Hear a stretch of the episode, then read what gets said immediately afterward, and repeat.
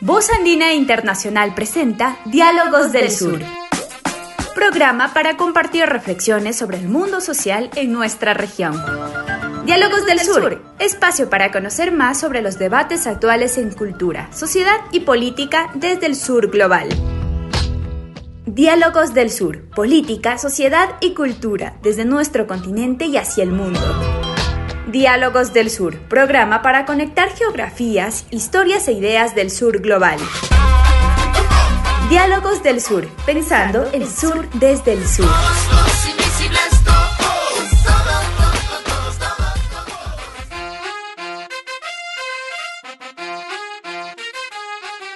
Saludos cordiales, estamos nuevamente en una nueva temporada del programa Diálogos del Sur. Eh, en esta ocasión nos hemos permitido hacer una entrevista celebrando el Día Internacional del Agua, que es el 22 de marzo. Y estamos aquí con Marta Galarza. Marta Galarza, que ya fue nuestra invitada en la temporada anterior, la hemos, eh, le hemos pedido que vuelva a conversar con nosotros sobre algunos temas importantísimos que giran alrededor del agua. Eh, pero antes les cuento quién es Marta. Marta es ingeniera química eh, y ha realizado estudios también superiores, o sea, eh, de posgrado en planificación ambiental y en gerencia social.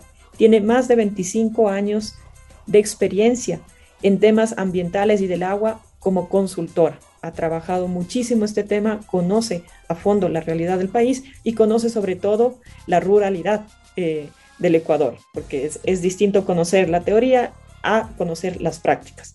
Entonces, bueno, primero que nada, bienvenida y muchas gracias por aceptar nuevamente nuestra invitación.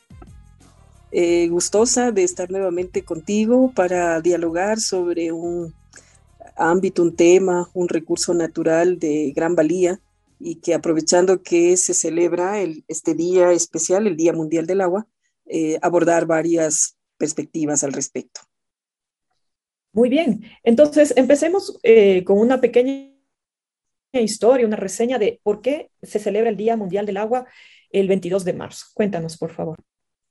Eh, sí, em, como en muchos otros eh, temas y ámbitos, ha habido una creciente preocupación de la comunidad internacional de abordar de una manera más enfática ciertos aspectos de los recursos naturales uno de ellos eh, fue abordado con bastante cuidado y atención en el Encuentro Mundial eh, de Río de Janeiro en 1992, que era particularmente o sobre todo sobre los temas ambientales, pero eh, se abordó también este tema del agua, ¿Qué, qué está pasando con el agua y de esos acuerdos o de esos diálogos, de esas preocupaciones a nivel internacional eh, que evidentemente recogen preocupaciones locales sobre disponibilidad del agua, qué está pasando con el agua. Ya también se empezaba a mm, tener en cuenta estos eventos de cambio climático y qué pasa con el agua. Bueno, todos estos elementos fueron contribuyendo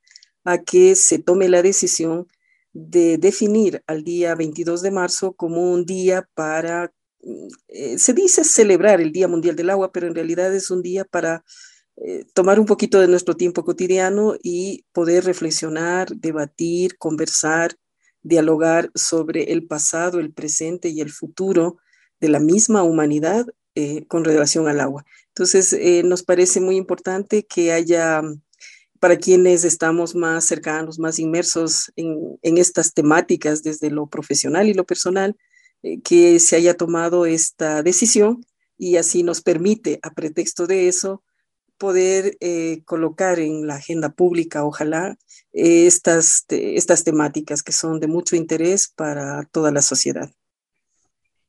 Muy bien, entonces eh, vayamos, digamos, al grano y conversemos. Sí, yo, yo utilicé la palabra celebrar el Día del Agua, pero en verdad es un día más bien para reflexionar, ¿no? El agua, el recurso más preciado que tenemos em, en el planeta, el cual permite la vida, eh, hablemos de la importancia del agua. Eh, Marta, o sea, yo sé que, es obvio para todo el mundo por qué es importante, ¿no? Pero vayamos un poco más allá. ¿Cuál sería la importancia del agua y, las amenazas que, está, que estamos sufriendo y que estamos viviendo en la actualidad? Sí, Em, quizás eh, el elemento clave es que el agua es la vida y no es una frase trillada, realmente tiene mucho que ver con nuestra comprensión humana de la vida. Eh, pues cuando estamos en el vientre de nuestra madre, estamos en un sitio calentito, adecuado, riquísimo, que es el agua. El agua en donde nos desarrollamos, nos desenvolvemos. Sin el agua, en realidad es que no habría nada, solo nos podemos poner a pensar en los planetas que el hombre ya ha podido visitar, como Marte. E, es, así sería, pues, si no hay agua, ¿no? Entonces el agua es la vida para plantas, para animales, eh, para el desarrollo. Eh, a través del agua hemos tenido em, la conectividad porque no había caminos, no había carreteras en tiempos inmemorables y entonces el agua ha sido a través de los ríos, de los lagos, esos medios de comunicación entre unos y otros. Entonces, hablar del agua y su importancia es eh, prácticamente hablar de la vida misma. Eh, poniéndolo en tiempo, en tiempo actual, eh, el agua cruza todas nuestras actividades humanas, desde el momento en que necesitamos agua para el consumo humano en nuestras viviendas hasta que necesitamos el agua como un medio de arrastre de los residuos que generamos en las viviendas o pensando el agua para el proceso productivo agrícola, para obtener nuestros alimentos, eh, o sea, es que cada minuto, cada momento de nuestra vida está matizado por el agua. Eh, cuando estamos desayunando, pues prácticamente todo es producto de haber eh, tenido esas facilidades de acceso al agua, ¿no? El, almuerzo, la merienda, entonces toda nuestra vida sí está marcada en eso. Pero hablando ya también de otros niveles de importancia del agua, tenemos pues todo el desarrollo económico de, de nuestra vida, en términos de procesos productivos agrícolas que ya he mencionado, procesos eh, productivos industriales, eh, todo lo que ahora cuando vamos, por ejemplo, a una tienda, a un micromercado, a un supermercado, todos los productos procesados, prácticamente no hay producto procesado que no haya necesitado del agua o ya sea porque es parte constitutiva del producto procesado alimenticio o porque ha sido usado para actividades de limpieza, de higiene, etc. Entonces, eh, la importancia del agua está realmente a, todos los niveles. Eh, esta importancia del agua eh, regularmente, por ser tan importante a veces y por estar tanto en nuestra cotidianidad, es como que ya está invisibilizado. Y por eso la importancia de tomar un tiempito y decir, no, a ver, voy a pensar todas las cosas eh, que, que, están vinculadas con el agua y cuán importantes son. El agua también es salud. Esto yo creo que con la vivencia tan extrema que hemos tenido frente a la pandemia de COVID-19 y que el agua fue uno de los mecanismos más fuertes, más importantes de bioseguridad, también nos muestra cómo eh, contribuye a un bienestar en salud la disponibilidad del agua esta agua que esté en calidad, en cantidad y en continuidad es muy importante. Em, en este sentido, yo quisiera compartir con los radioescuchas un par de datos que todavía nos, nos llaman a, seguir trabajando y muy fuertemente por dotarle a las poblaciones eh, rurales y urbanas en las em, zonas marginales de la suficiente agua en cantidad, calidad y continuidad, como digo, y tenemos unos datos bastante todavía que, que nos llaman a trabajar, como digo, que en el caso de las coberturas de agua potable en las eh, diferentes zonas del país está en un promedio de 83%. ¿Qué significa esto? Que eh, todavía eh, alrededor del 17% de las personas en Ecuador no tienen agua. ¿Qué significa esto en números absolutos? Si estamos hablando de 17 millones de personas y que somos en Ecuador aproximadamente y que el 17% todavía no tiene acceso o no tiene cobertura en calidad, cantidad y continuidad, es más de un millón de personas. Entonces, esto nos tiene que llamar mucho la atención que estas familias necesitan todavía eh, ese tipo de eh, eh, acceso al agua y, realmente que, el, que el Estado les garantice el derecho al agua. Y este es un derecho que también ha sido reconocido a nivel internacional y que en nuestro país, a través de la Constitución, está definido como tal. Entonces tenemos que seguir trabajando y muy fuerte y que al, ojalá que con esta Agenda 2030 que hay a nivel internacional para el cumplimiento de los objetivos de desarrollo del milenio, logremos eh, porcentajes mucho más ambiciosos y ojalá que al 2030 tengamos cobertura del 100% en agua potable. Ahora, en saneamiento, allí estamos realmente más lejos. Solo el 64% de las poblaciones tienen cobertura de alcantarillado, tratamientos y luego descargas en ríos, lagos, etcétera, con, cumpliendo las normas eh, ambientales y sanitarias.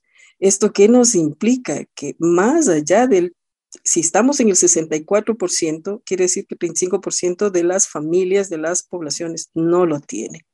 ¿Qué significa esto? Contaminación del agua. ¿Y qué significa esto? Que muchas veces esas aguas son utilizadas para uso en riego.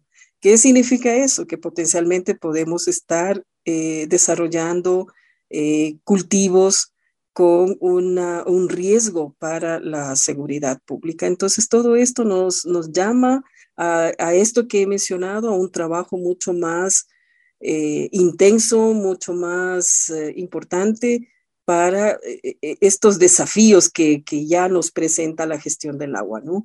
¿Cómo podemos eh, asegurar que toda eh, nuestra población en Ecuador, por ejemplo, solo por ponerlo como, ejemplo, tenga esas eh, posibilidades de agua limpia, agua segura, lo que se ha dado por llamar mucho en el argot de, del lenguaje internacional la seguridad hídrica. Y esta seguridad hídrica está a su vez como en un enfrentada a una amenaza tan fuerte que es el cambio climático, que también gran parte del cambio climático está asociado a las prácticas humanas, ¿no? A la generación de los gases de efecto invernadero. Y el primer elemento natural afectado en severa forma es el agua. Y esto, eh, nuevamente volviendo a los casos de Ecuador y de muy reciente fecha, podemos volver a, señalar todo lo que ha ocurrido con estos eventos extremos de lluvias y que han generado catástrofes realmente, catástrofes humanas y por supuesto también naturales, como el caso de Quito en La Gasca y la comuna, o en el caso de la provincia de Cotopaxi, con comunidades que perdieron todo, que están aisladas en las zonas del cantón Sichos, del cantón La Maná, en los eh, mm, cantones de la provincia del Oro. Entonces, e, e, e, esto nos lleva realmente a tomar más atención. O sea, cómo logramos un manejo mucho más eh, mm, preventivo respecto del agua en todos los niveles. El agua para el derecho humano, el agua para la seguridad alimentaria, el agua para la naturaleza, el agua para los procesos productivos y el agua frente a los riesgos naturales con la amenaza de cambio climático. Eh, Marta, antes de ampliarnos tal vez un poquito más en, los desafíos que estamos enfrentando, justamente lo, del cambio climático que acabas de mencionar, que es importantísimo, no sé si nos puedes contar quiénes son estas personas, quiénes son este 17% que no tienen acceso a agua potable y quiénes son este más de, eh, soy malísimo en matemáticas, más del 30% que no tendrían acceso a saneamiento. Y también si puedes reflexionar brevemente acerca de qué tipo de saneamiento tenemos, porque em, no sé si incluso las ciudades que sí cuentan con alcantarillado, estamos en una posición eh, de decir que, tenemos un buen sistema de saneamiento si no estamos haciendo un tratamiento de las aguas servidas sí, muy importante tu consulta. A ver, ¿dónde están las personas que no tienen el acceso al agua, eh, al agua segura? Eh, regularmente están en el mundo rural, ¿no? En las poblaciones dispersas y en los, en las barriadas que están a las márgenes de las grandes ciudades. Solo basta pensar en la ciudad de Guayaquil.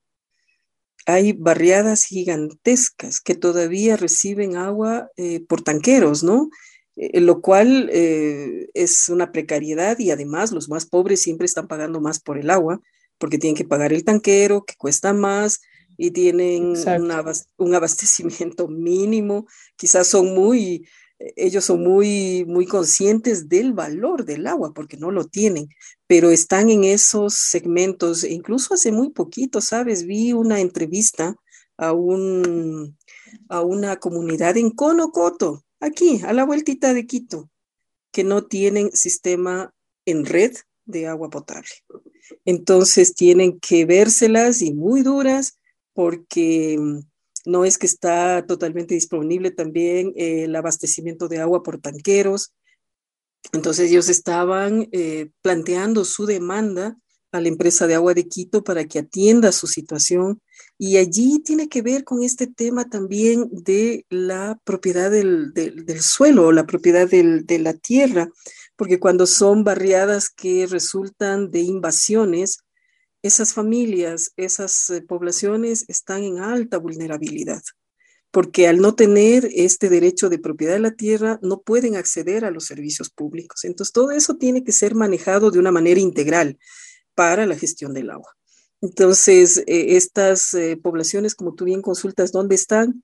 Pues están muchísimas veces muy cerca de nosotros y no lo sabemos porque vienen de estas prácticas que son relacionadas con el déficit de vivienda, el déficit de acceso a la vivienda, que es otra problemática, pero que al fin tiene una consecuencia con la prestación de los servicios públicos, el derecho humano al agua. Entonces, hay mucho todavía que resolver en estas interrelaciones agua, suelo, vivienda, en temas de acceso al agua en el mundo urbano. Y en el mundo rural, pues las dispersión, la dispersión importante que tienen las poblaciones y la poca cobertura o atención que tienen desde los prestadores del servicio eh, tienen estas implicancias, ¿no? De no poder eh, acceder al agua segura.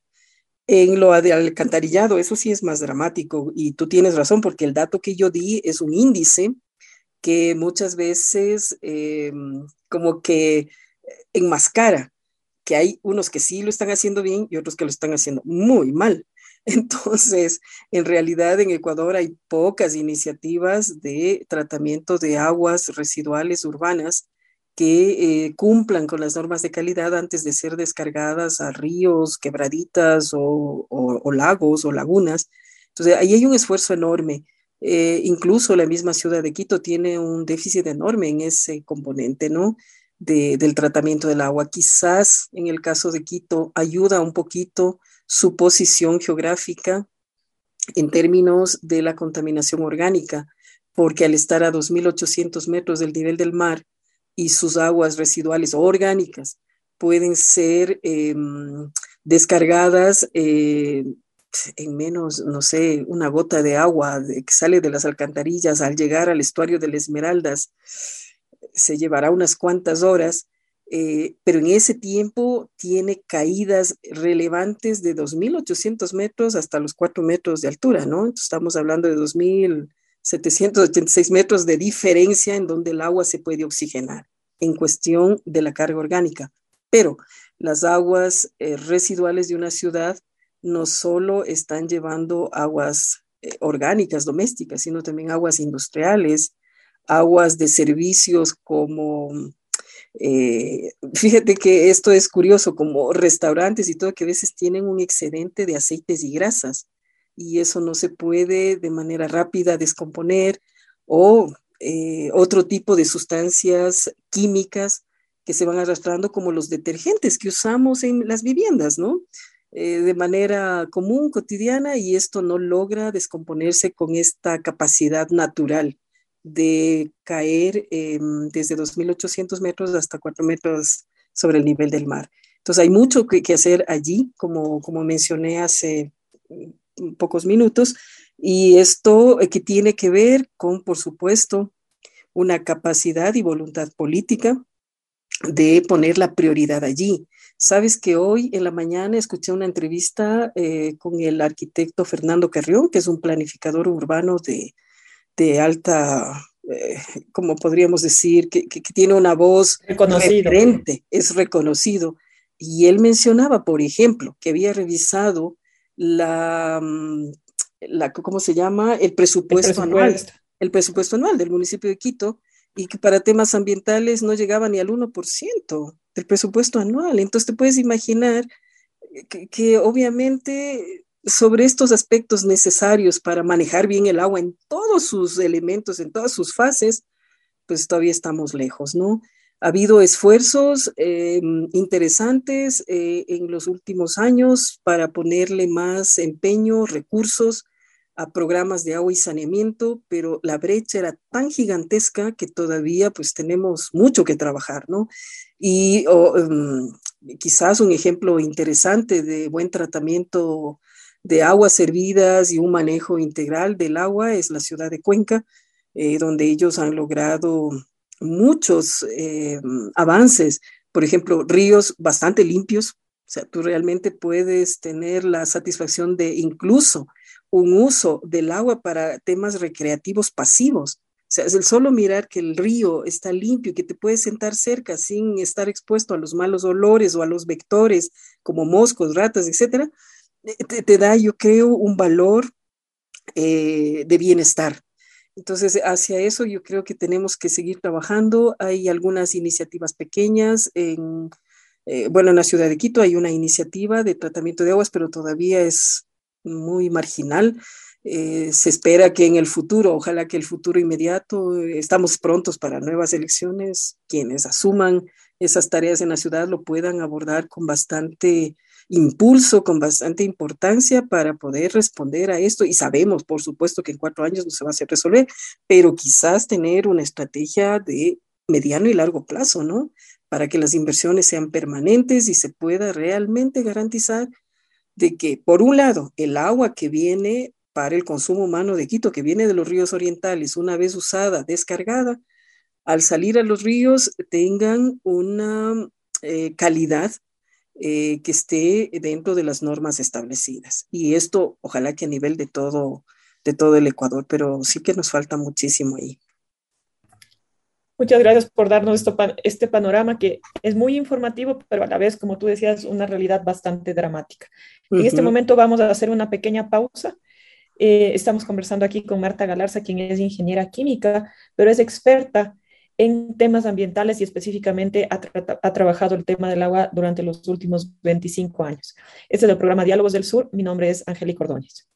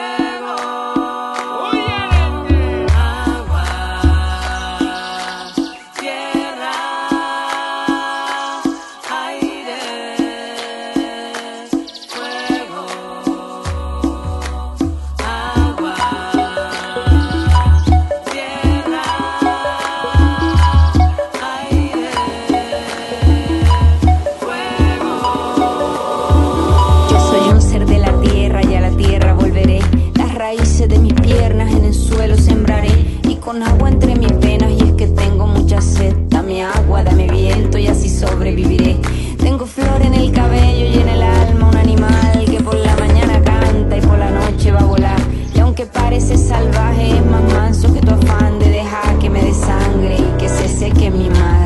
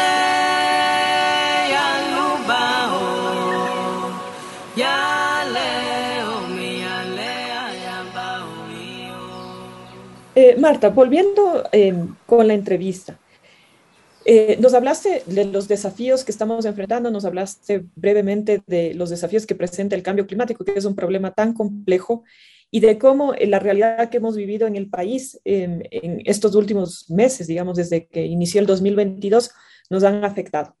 Quisiera, eh, sí, que si quieres puedas ampliar un poco esa parte, o si no, eh, que vayamos a discutir acerca de los usos del agua tú mencionaste eh, acerca de la importancia del agua en un contexto de pandemia, pero también quisiéramos conocer la importancia cultural del agua. Entonces, no sé si nos quieres mencionar esos dos aspectos, por favor. Mm, eh, sí, sí, eh, que también son desafíos, ¿no? Porque hay ciertas relaciones con el agua que no necesariamente están en el marco de la cotidianidad, digamos, que hoy tenemos, sobre todo en el mundo urbano que hemos perdido mucha conectividad con la naturaleza.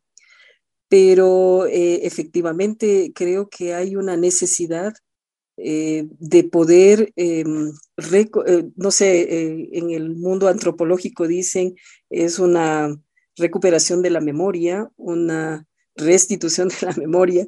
y quisiera comentarles aquí una experiencia muy, muy interesante, muy vívida que tuve hace años atrás sobre una eh, indagación, una investigación de las prácticas culturales del agua.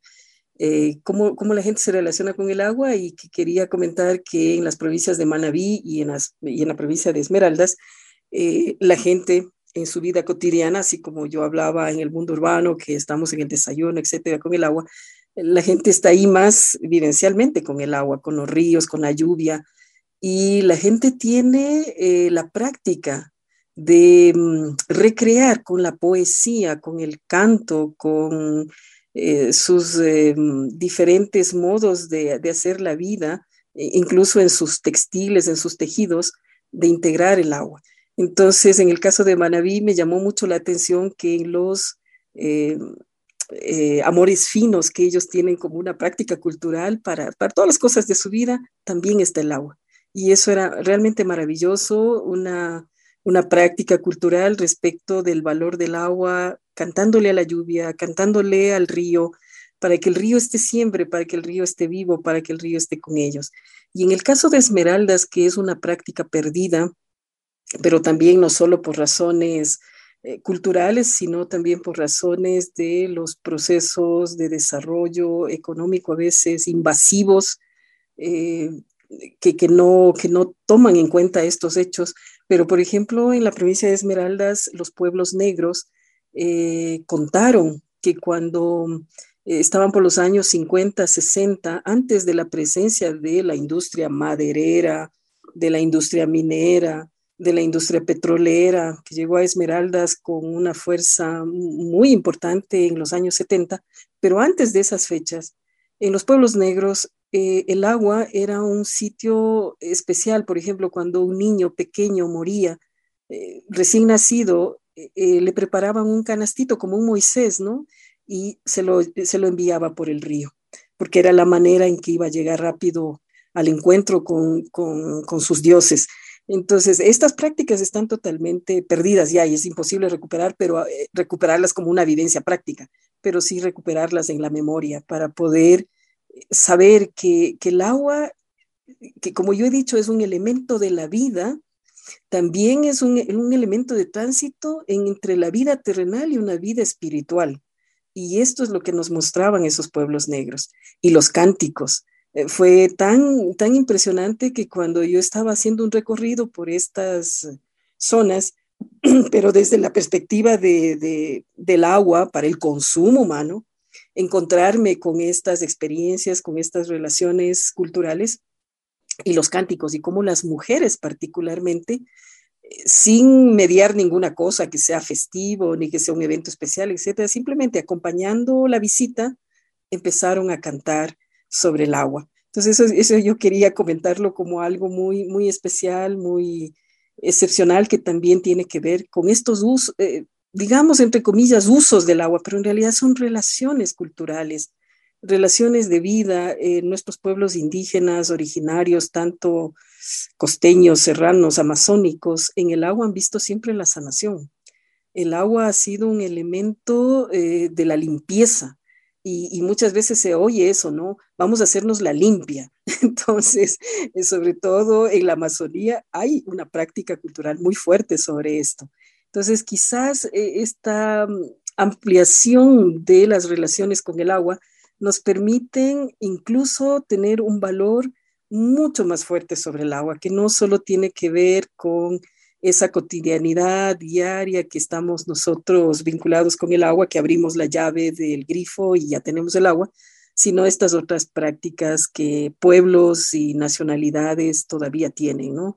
Entonces, es una riqueza, una riqueza cultural que debemos eh, reconocer, conocer, mm, valorar, respetar y cuidar. Creo que eso, eso tendría un, un, aliciente, un plus, una cosa adicional dentro de las muchas otras prácticas interesantes que se vive en relación al agua. Y yendo a los temas de los desafíos y todo lo que ha venido pasando en los últimos meses en relación a esta época invernal eh, con eventos extremos, eh, lo que nos muestra es lo poco preparados que estamos, o sea, la baja em, cultura de prevención que tenemos en todos los niveles, eh, niveles institucionales, sociales, académicos. Hay esfuerzos a eso, yo sí, sí, quiero decirlo, pero no son suficientes y que no estamos preparados. Entonces, eh, solo por poner los casos más recientes, ¿no? No hay suficiente información que nos permita con la eh, debida antelación advertir a las comunidades o a las poblaciones o a los barrios de que hay un inminente riesgo y que hay que tener un plan contingente. Todo esto no ha habido. Y todo esto, eh, a pesar de que la gente en todos los sitios, en el Oro, en Cotopaxi, aquí en La Gasca y la Comuna, sí estaban mirando que había un riesgo y que estaban pidiendo, por favor, vengan a mirar, vengan a chequear, ayúdennos, no había esa capacidad institucional de poder responder adecuadamente.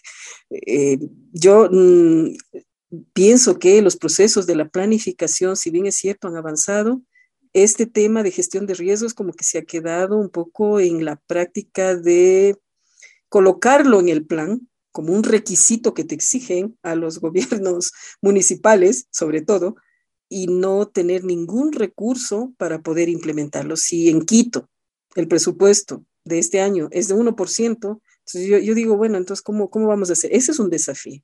Eso es un desafío como el tema del agua en sus diferentes dimensiones. Dimensiones de uso, dimensiones de riesgo, dimensiones de estabilidad, pueda tener la planeación necesaria, los recursos necesarios y las Mm, todo lo que se necesita en cuanto a información, comunicación, capacitación de, todos nosotros. Porque yo me pregunto y digo, a ver, si quizás en el caso, cualquiera de los casos que he mencionado, había alertas tempranas, pero si la gente no está preparada y no sabe qué hacer, es que casi no hemos avanzado nada. Entonces hay que saber qué hacer, hay que capacitar mucho, hay que capacitarnos mucho, interesarnos sobre cómo eh, responder o qué hacer cuando ocurriese un evento así. Yo pensaba en mi misma vida diaria porque estoy como a cinco cuadras del evento de la Gasca y la Comuna, y yo decía, si eso pasaba en la quebradita aledaña que, que está en la zona donde yo vivo, ¿cómo hubiese actuado? ¿Cómo hubiese em, tomado las decisiones? Y cuando no tienes una capacitación un entrenamiento, pues es que aunque hayas sido el más experto del mundo, no lo puedes hacer. Entonces, esto necesita práctica, esto necesita capacitación, esto necesita em, preparación, esto necesita inversiones, esto necesita eh, tener todo lo que he mencionado dentro de un plan de contingencias, definir bien cuál es riesgo, cuál es el riesgo, cuáles son las zonas vulnerables, las familias o las áreas vulnerables, cómo se va a hacer, en qué momento, con quiénes. Entonces, en eso estamos prácticamente empezando y creo que ojalá, eh, siendo que ha sido una desgracia catastrófica lo de Quito, lo de Cotopaxi, lo del Oro y de otras provincias que quizás no lo sabemos porque no, no trasciende a los medios porque parecería que solo lo que está trascendiendo a los medios es lo que existe, cuando hay mucho más que eso. Entonces, sí, es un, tremendo desafío para eh, la gestión del agua, eh, el manejo de riesgos, el manejo eh, en caso de inviernos, ¿no? Pero y en caso de sequías, igual, vamos a enfrentar, cuando no hay el agua, todo estamos expuestos a incendios, a la escasez del agua, que no llegue el agua a nuestras casas para el uso cotidiano, que no haya el agua suficiente para el proceso productivo, que no haya agua suficiente para la industrialización, etcétera. Entonces tenemos que realmente poner eh, como un aguas haciendo uso de esta expresión, el antes y el después. Y para esto sí que se necesita un empeño y un esfuerzo social que empuje también a los políticos y que demande y que exija que en presupuestos, que en planes y que en todo eso esté los medios, los mecanismos para que esto sea efectivo, pero que tenemos que ser una sociedad activa, una sociedad eh, que, está demandando estas cosas, ¿no? Eh, evidentemente no todo mundo puede, pero ojalá que la organización civil organizada, eh, como la academia, ojalá que las universidades con mucha y más fuerza y con más presencia puedan incidir en estos eh, procesos planificatorios con la información, con la investigación científica y por otro lado, organizaciones de la sociedad civil como los colegios profesionales, o sea, esa, sociedad que puede, los barrios, los barrios organizados que puede presionar y empujar a que una planificación del territorio sea entendida en su integralidad eh, como ese buen desarrollo del, del, suelo, del uso del suelo, pero relacionado con el uso del agua y las zonas de coberturas. Eh, recuerdo que, muchos expertos salieron a, mencionar sus perspectivas y, una de las cosas más importantes que se decía allí es cómo es que no hemos podido cuidar el pichincha y el bosque protector. estos son desafíos que tenemos porque el bosque protector es un elemento de regulación del agua. Y si el bosque protector está mal manejado, está presionado, está inmerso en una serie de condicionantes que no le permiten sostenerse como tal, como una unidad reguladora natural, pues eh, vamos a enfrentar muchos más eventos de riesgo porque hay, según las últimas registros de las quebradas, a todo lo largo del lado occidental de la, de la ciudad, que colinda con el Pichincha, tenemos más de 114 quebradas. Entonces, esta que ocurrió es una, sí, una de las más, eh, que, tiene más eh, riesgo por su condición, por cuestiones geológicas, etcétera. Entonces, ahí hay mucho que hacer y, solo porque conocemos un poquito más de cerca que estoy eh, profundizando esto, pero en la provincia de, de Cotopaxi igual. Hay que manejar bien las zonas de regulación hídrica, hay que hacer un buen plan de contingencias a nivel provincial, a nivel cantonal. Muchas veces los cantones en las zonas más alejadas de Quito, Guayaquil, Cuenca, tienen menos recursos, tienen a veces menos capacidades técnicas también. ¿Cómo, cómo se puede vincular esas capacidades técnicas y también canalizar de mejor manera los recursos. Entonces, esto un poco con los temas de los desafíos frente a cambio climático y los riesgos a los que nos enfrentamos.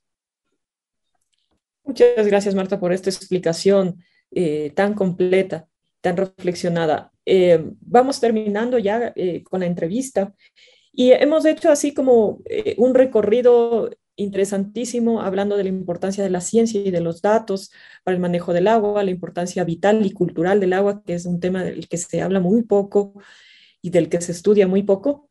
Me parece todavía, todavía hace falta más. Y nos hemos pasado más al ámbito institucional, hemos hablado del manejo en las ciudades, de la gestión del riesgo.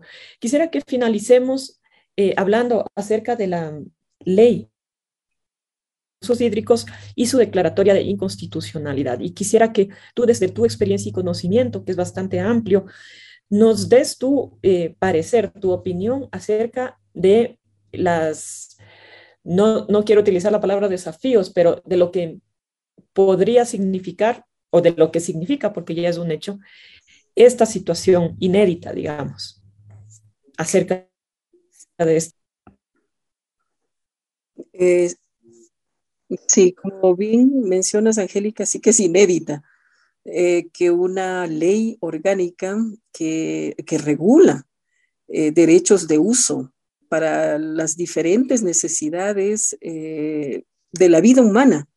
Como ya he mencionado, creo en varias oportunidades, el derecho al agua de las poblaciones, a un agua segura para la vida cotidiana, el derecho al agua para la seguridad alimentaria, que nos permite ser autónomos, ojalá que por largo tiempo, con nuestros alimentos, el tema del derecho de la naturaleza, o sea, toda la vida eh, de plantas, de animales que, que dependen de la naturaleza, del agua en la naturaleza, deberíamos también estar muy conscientes.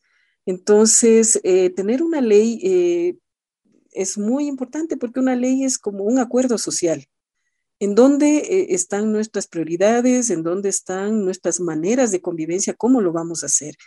Y quizás un poquito antes que la ley es este mm, telón de fondo que es la Constitución del 2008, a donde llegamos con muchas demandas sociales respecto de la gestión del agua.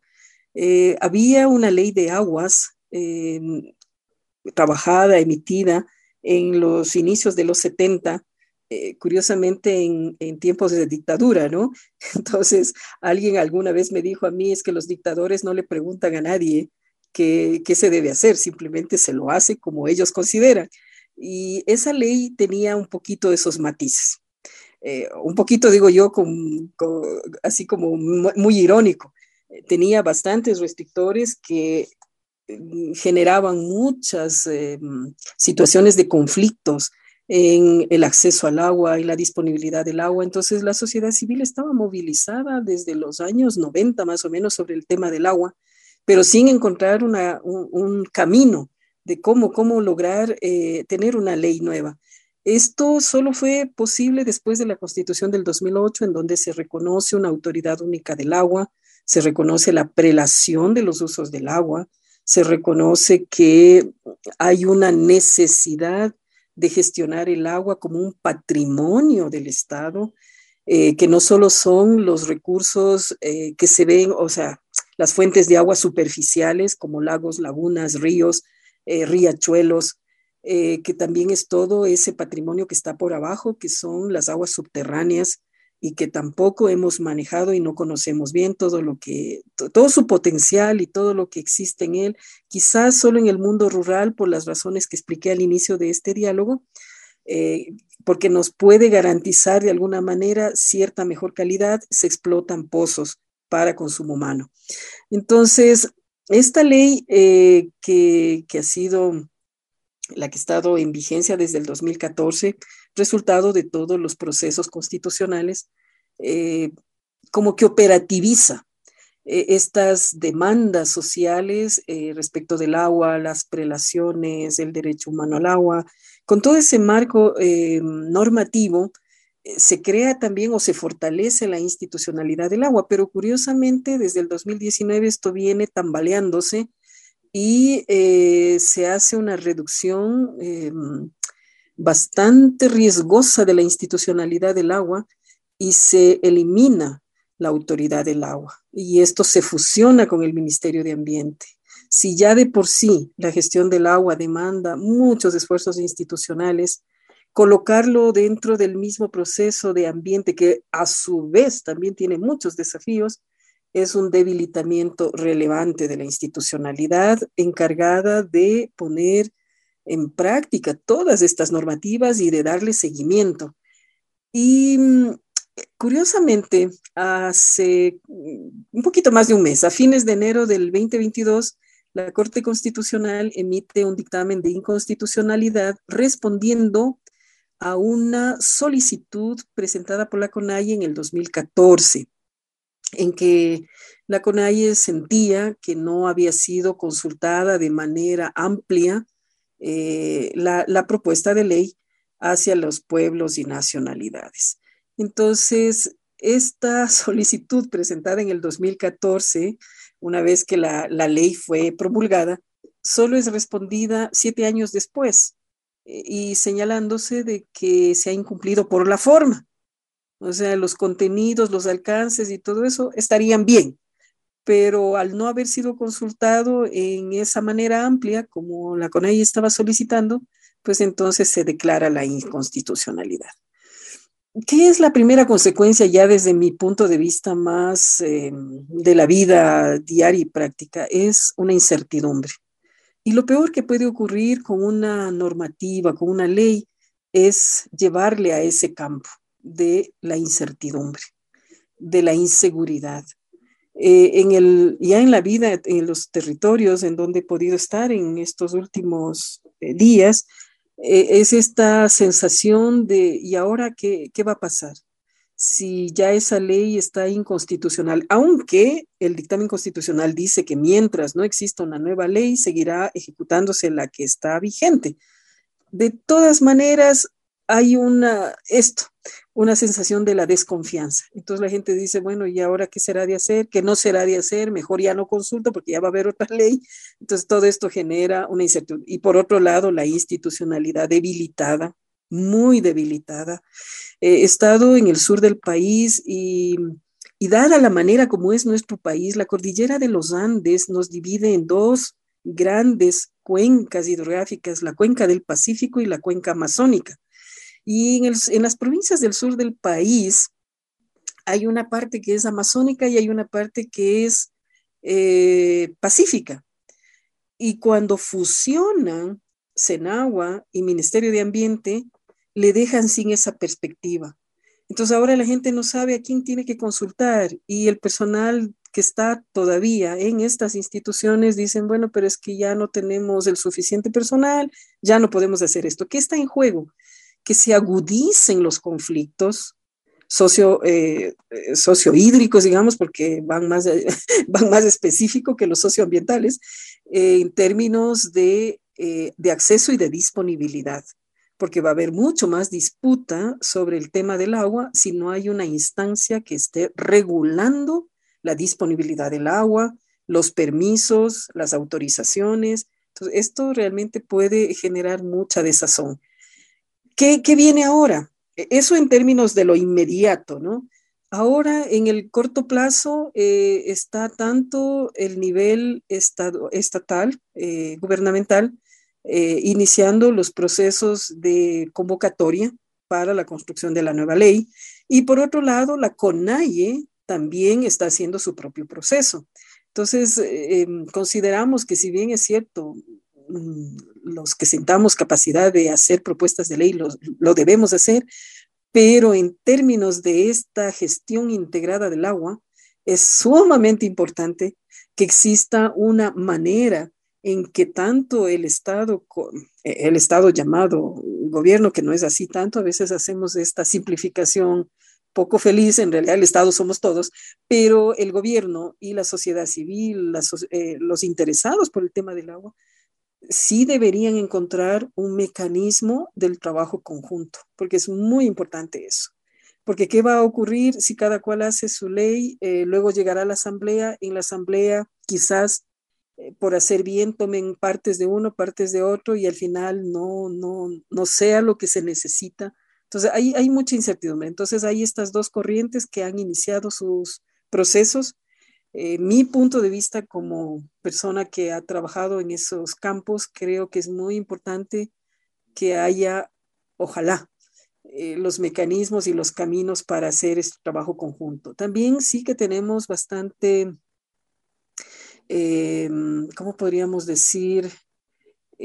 Sentimos un riesgo quienes estamos trabajando en esto, de que dado de que paralelamente hay otra ley que está ahorita mismo a punto de ser eh, como revisada y aprobada en la Asamblea Nacional, que es la ley de las inversiones, que a través de esa ley también se afecte todo este ya debilitado proceso de gestión del agua con, esta con este nuevo mecanismo, estas nuevas normas, y que dado de que se ha venido a menos todo lo público, sea el camino fácil para una eh, expresa eh, proceso de privatización. Y la privatización que tiene, la privatización tiene de que solo podrán acceder quienes puedan pagar tarifas y cosas así, y, se, y, las poblaciones más vulnerables seguirán quedándose fuera de los procesos que estamos diciendo que es importante que se integren. Entonces, hay todos estos riesgos,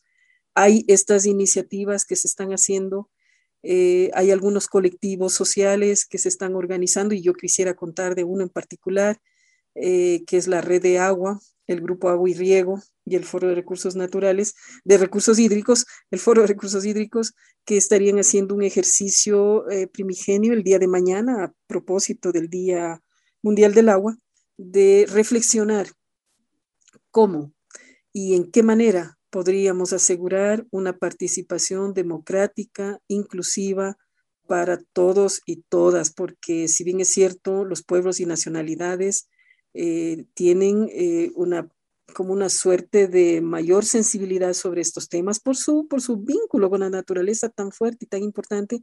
No es menos cierto que la ley de aguas no, no sea por fuera de nuestros intereses de los ciudadanos urbanos, ¿no? Y no es así que tampoco de los que hacen los procesos productivos agrícolas, etcétera.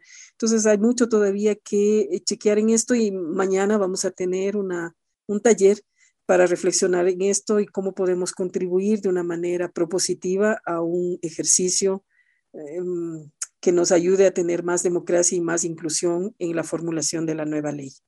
En eso estamos, Angélica. Excelentes palabras para terminar la entrevista con Marta Galarza. Sí, realmente eh, los desafíos son en todos los niveles que, que hoy hemos discutido.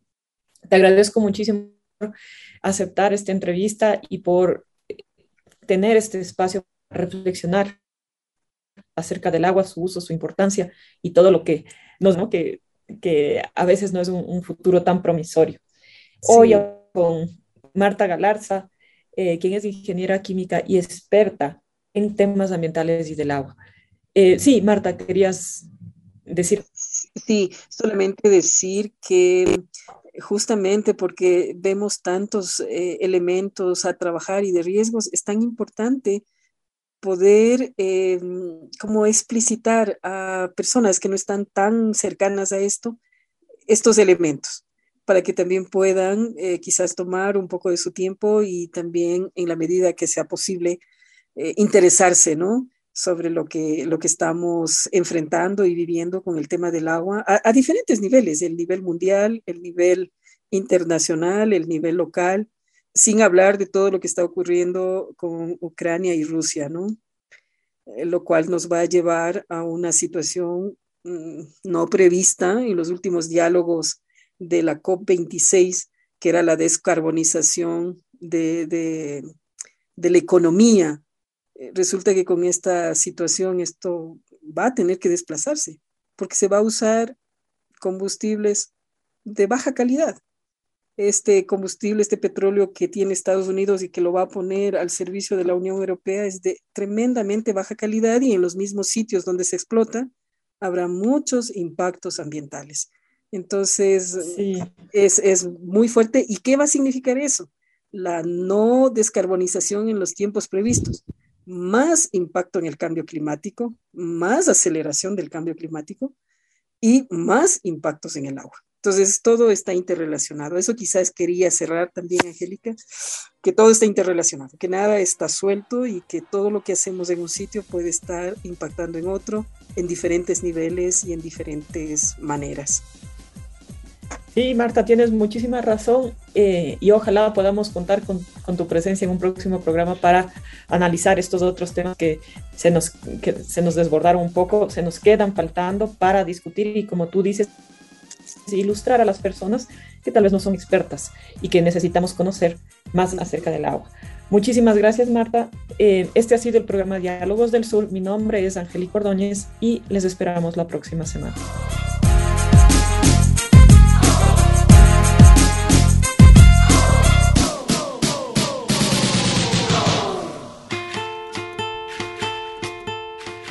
Finalizamos Diálogos del Sur, el programa de Voz Andina Internacional para pensar el sur desde el sur.